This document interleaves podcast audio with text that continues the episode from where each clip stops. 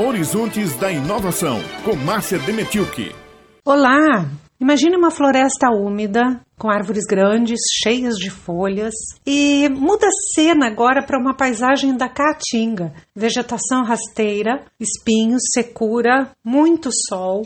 Agora responda: qual a floresta mais eficiente para retirar o CO2 da atmosfera? Se você acha que é a floresta úmida, podemos provar que não. As matas secas, como a nossa caatinga nas áreas preservadas, são um sumidouro de carbono mais eficiente. Elas consomem mais CO2 do que liberam, e o resultado dessa conta faz da caatinga um aliado importante na mitigação das mudanças climáticas. Preste atenção: o total de CO2 absorvido em dois anos em uma área de 1.163 hectares da Caatinga equivale ao valor emitido por uma frota de 23.500 veículos equipados com tecnologia preocupada com o meio ambiente, dando uma volta completa na Terra. Deu para entender? Esse é o resultado de uma pesquisa coordenada pelo professor Bergson Bezerra, da Universidade Federal do Rio Grande do Norte, publicada recentemente. A equipe usou métricas internacionais e mostrou que o resultado final é um ganho para o meio ambiente. Isso é um achado. Pesquisas desse nível são recentes na Caatinga, que é um bioma muito pouco estudado até agora. O professor Bartolomeu Israel de Souza, da Universidade Federal da Paraíba, é um dos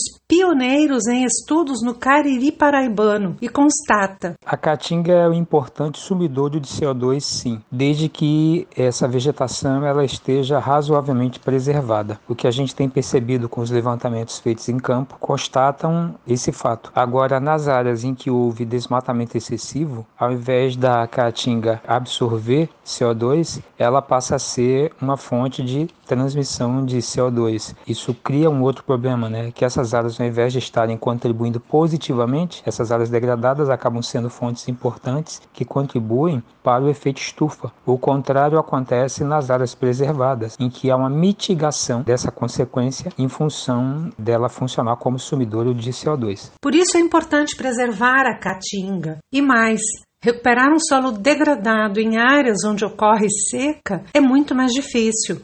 Para evitar a degradação do solo na caatinga, o que tem que ser desenvolvido primeiro é uma diminuição do, do desmatamento e, consequentemente, para que isso aconteça, tem que ser geradas formas sustentáveis de desenvolver a economia agropecuária nessa zona rural. Além de preservar né, o, os resquícios que ainda existem de caatinga melhor preservada, né, implicando, por exemplo, em criação de unidades de conservação, teria que ter também mais um incentivo ao desenvolvimento de práticas sustentáveis na agropecuária. Para a agricultura, por exemplo, o uso de sistemas agro-silva-pastoris seria muito interessante, né?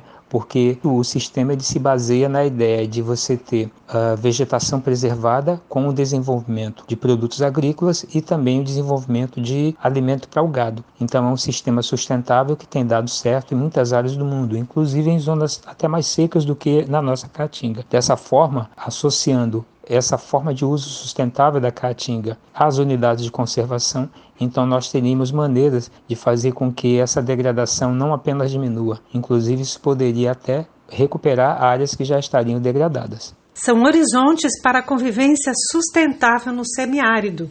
Aquele abraço forte e até a próxima!